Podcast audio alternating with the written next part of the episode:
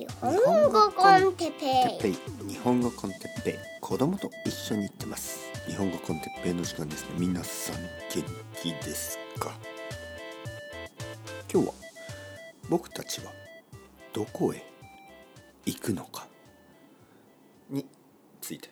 テクノロジーの話。はいはいはい。皆さんこんにちは。日本語コンテッペイの時間ですね。えー、ちょっと喉が悪いです。えー、声の調子が良くない。早く話せません、えー、だけど早く話せない時はゆっくり話さなければいけないトピックにとってはいい気がしました、えー、ちゃんと考えながら話すことができる。だからあえてちょっと難しいトピックですね、えー、僕たちはどこへ行くのか。どこへ？はいちょっと苦しくなりますね。咳が出そうになる。コーヒーを。飲みましょう。あの ちょっとあの苦しそうに話せばみんなもっと集中して聞いてくれるような気がしますね。気がしますね。あのやっぱり人間には優しい気持ちがあるから病気の人あの声がこう出にくい人 今日の僕みたいな人そういう人の言うことはもっとあの優しく聞いてくれるような気がします。あの僕もおじいちゃんがいましたねおじいちゃんは。もう何年前かな亡くなりましたけど最後の方はちょっと話しにくそうでしたね。えー、やっぱり病気もあったしちょっと声が出にくい感じでゆっくり話してました。だけどその時は家族たちは今までで一番あの注意を払っておじいちゃんの言うことを聞いていたような気がします。人間は結構人のことを思いやることができるからそうやって病気の人とかが頑張って話している時にやっぱり耳を傾けます。いつもはそういうことに気がつかないんですけどね、はい、元気な時は。僕がいつものように元気いっぱいに早口でバーってセンスのあることをナンセンスなことを話してる。でそういう時はなんかこう意識がねあまりこう集中できなかったり。だけど今日みたいに僕は喉のちょっと問題があってでも頑張ってゆっくり話している。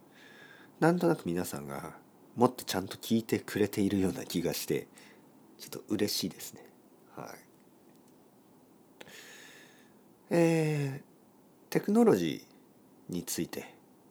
今日は話したいと思います。なんか最近あのニュースとかでもあのなんていうかな少し前までは例えば10年ぐらい前ってあのテクノロジーのニュースっていうのはテクノロジーのニュースセクションっていうかテクノロジーセクションであの一般のニュースはもっとまあ政治のこととか経済のこととか、えー、そういうのが多かった気がするんですけど最近はあのテクノロジーのニュースがまあヘッドラインになったりね一番大事なページになったりしますよね。それぐらいあの IT とかテクノロジーとかねそういうのは大きい会社もたくさんあるし影響力が強くなっているんだと思います。であの AI についてやっぱりいろんなディスカッションがありますよね。でまあ AI を心配する声とかあとは AI は心配しなくてもいいですという意見とかまあいろいろあるのは知ってます。今日は僕のあの、まあ、パースペクティブっていうかあをちょっとシェアしたいと思いますね。AI がいいのかとか悪いのかとか怖いのかとか友達なのかとか、まあ、そういう話は十分されてるので、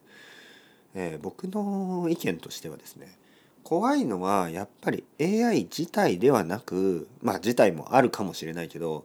AI 自体の怖さももちろんいわゆる AI みたいな人間が増える増えている。この状況の方が怖いような気がする。まあ、AI みたいな人間というか AI みたいな考え方をする私たち。やっぱりあのまあ効率的効果的あの便利なものそういうものを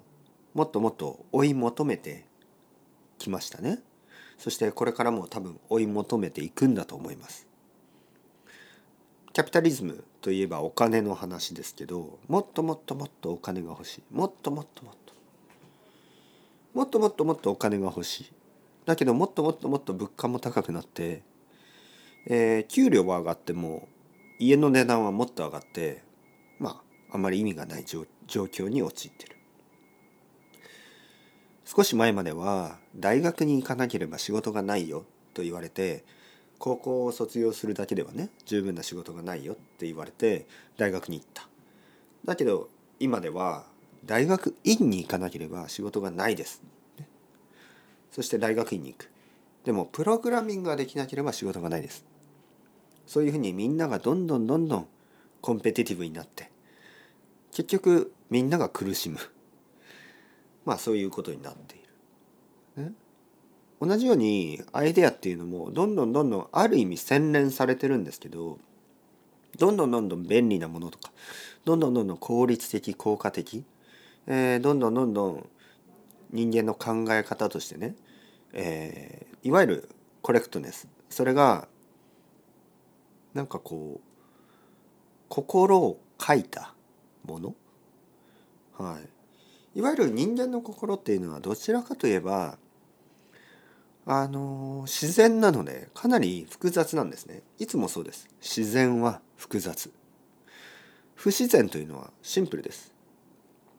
例えばミニマリスティックな部屋。すごくシンプル。はい。多分なんかこう全てのものが少なくて色も少なくてえー、素材もまあステンレスみたいなものとかねアルミニウムみたいなものとか。まあ木もあるかもしれないけどまっすぐ切って削られた木たち。そういうのでミニマリスティックな部屋を表現します。森に入ってみてください、はい、山に行ってみてください。まっすぐなラインってほとんどないんですよね。自然はいつもうるさくて。自然はいつも複雑で自然はいつも美しい。いわゆる自然というのは複雑なんですね。複雑というのは自然なこと。人間の気持ち考え方感情こういうのも複雑ですよね。複雑だから自然なんです。自然だから人間なんです。だけどまあコンピューターとかそういう考え方っていうのはシンプルなもの。シンプルにシンプルな美しさを求める複雑性さえも simplify してできるだけ後で、えー、チェックしやすいよ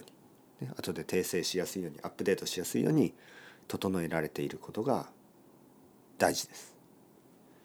でそういうものそういう存在そういうコンセプトそれをあの人間が影響を受けている人間の考え方でさえも逆にコンピューターに影響を受けてる。人間がコンピューターに近づいている、コンピューターが人間に近づいている、ね、AI はどんどんどんどん毎年毎年多分人間らしくなっていくでしょう。だけど人間も毎年毎年 AI らしくなっていくでしょう。そうした時にどうなりますか？私たちの未来は。例えば政治家ねとても大切な仕事です。政治家の仕事っていうのはやっぱり心がないと怖いですね。人間の心がなければ。僕の生徒さんで医者がいます、ね、僕の生徒さんにはいろいろな仕事をしている人たちがいて医者。彼女は女の人ですけど彼女は子供を助ける医者です。でとてもとてもあの難しい病気を持った小さい子供たちを毎日助けているそういう医者そういう人の話を聞くと僕はこれはもし AI だったら何て言うのかな、ね、こういう状況についてどういう答えを出すのかな想像したくもないですね。はい。やっぱり何て言うかなと考えただけで怖くなる。でいわゆる政治家とかまあいわゆる影響力を持った経営者たちそういう人たちがどうやってこの人間の心をね守っていくかこれが大事だと思う。じゃあ教育はどうなってるかというと教育がまあそのそうですねまあ例えばですよコミュニケーションっていろいろあるんですね。あのまあコミュニケーションに問題があってもいいアイデアがあったりいいプログラムであれば、まあ、いい仕事に就くことができるんですけどただのいい仕事に就くだけではなく彼らはどんどんどんどん影響力を持っていって、まあ、例えば今のテックジャイアントたちのあの CEO たちは、まあ、政治家よりもあの強い力を持ってますね。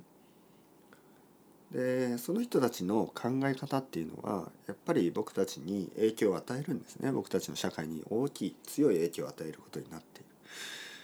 でまあそもそものねこのけあの教育っていうのが、まあ、人間の悪いところよりもやっぱりいいところを伸ばそう。ね、例えばコミュニケーションに問題がある人間だとしてもとても頭がいい人だったらあのそこをエンカレッジしてねそこを応援してそのまま育てよう、まあ、そういうあの教育をしてます。だからまあ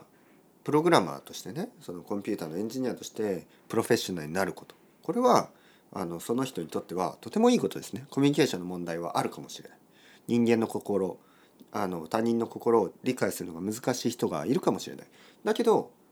すごくいいプログラマーだから仕事を持っている。僕はそれはいいと思いますよ。ただ問題はですねそういう人たちが結局プログラミングの後に政治家みたいな影響力を持つ立場に立つとそこで怖くなるんですよ。いわゆるやっぱり僕たちにはそのフィルターがないんですねこの社会には。あの人間の心を持った人。他人の痛みやあの悲しみそういうのを共感できる人でそういうあのテストがあまりないあのまあそういうチェックがないんですよね。政治家たちを選ぶ時もまあ表面的なことを聞いて選んだりあとはそのもうあの彼らはあの嘘をつく仕事ですから本当に巧みな嘘をついてあの自分の気持ちを素直に出すことなんてないので僕たちは騙されて投票しますよね。そして分からないままに世界が狂っていくそれがまああの1930年代40年代に世界中で起こったことここにつながるわけです。こういう過ちね、問題を繰り返さないためにも我々私たち僕たちに一番大事なのは効率さ効果的なもの便利な社会便利な便利な生活、えー、そこにもしあの人間のこう人間的なね自然さが失われているとしたらやっぱりそこを考え直す。そういうことだと思います。おかしいでしょいろいろなことがね。やっぱりいろいろなことをおかしいなって思うことがたくさんあると思う。人間らしくないなと思うような人間関係とかにあふれている。だからじゃあどうすればそういう心を育てるかっていうとこれが文化だと思いますね。そしてあの言論、え、人間と人間との会話だと。